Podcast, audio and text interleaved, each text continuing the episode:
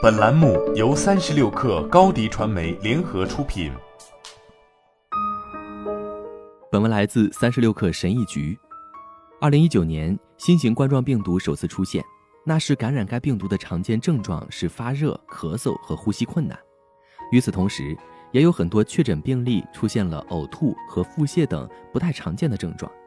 当时的种种迹象都表明，新冠病毒不仅会破坏患者的呼吸道。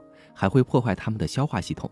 然而，到二零二零年二月底，我们发现了一些反常的病例——无症状感染者。这些患者甚至都不知道自己感染上了这种病毒，他们的身体也没有任何异常反应。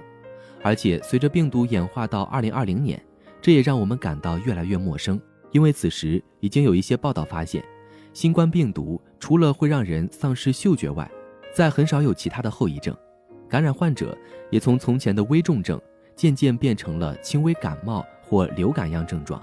然而，医学对冠状病毒的了解远远不够。不久，临床又发现，衍生出的病毒似乎已经开始攻击人类的大脑。有专家指出，目前尚不清楚病毒会如何影响大脑，但此前包括流感在内的其他病毒经验告诉我们，它肯定会损伤大脑。据一些患者描述，自从得了新冠，他们就经常头痛、意识混乱。也出现了一些其他可能由大脑炎症引起的症状，不过这些人仅是患者中的一小部分。二零一九年，新型冠状病毒引发的肺炎爆发，这也是人类首次接触该疾病。同年三月份，医学研究人员在《医学病毒学杂志》上表示，与其他冠状病毒相似，但其症状并不局限于呼吸道，还有侵入中枢神经系统，导致神经系统疾病的可能。此前，一名五十多岁的女患者经历了连续三天的咳嗽、发烧和精神萎靡。当时医生们都认为她得了流感，但其实是感染了新冠肺炎后的症状。通过脑部扫描，她的大脑异常肿胀，并被医生诊断为急性坏死性出血性脑病。有医生表示，这是一种罕见的中枢神经系统并发症，继发于流感或其他病毒性感染，其特征是精神状态改变。和癫痫发作，这通常会进一步导致严重残疾或死亡。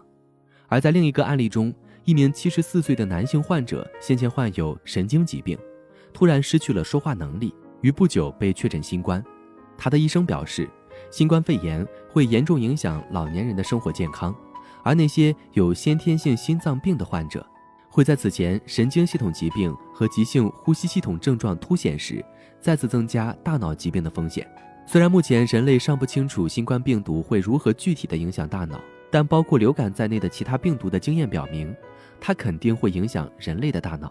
近日，《自然神经科学》杂志上有研究发现，新冠病毒会杀死大脑中的内皮细胞，而内皮细胞是分布在脑、淋巴结、肺、肝脏、脾脏等器官组织中的一些有共同特点的吞噬细胞，其受损会导致大脑血管受损。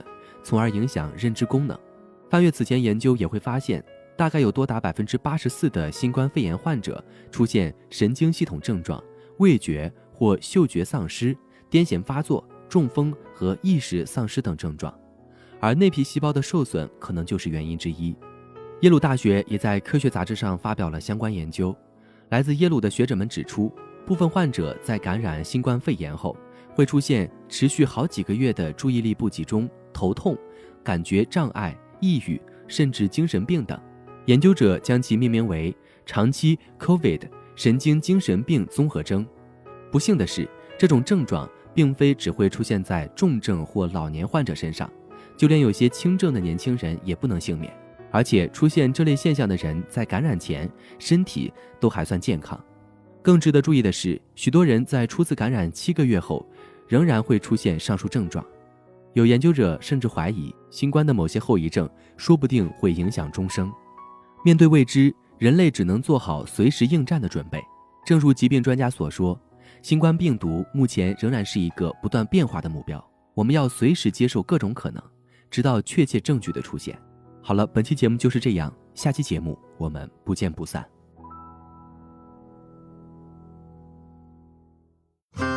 热烈祝贺高迪传媒和 Top One 突破润滑油再度达成新媒体整合营销全案合作，共启汽车后市场数字营销新征程。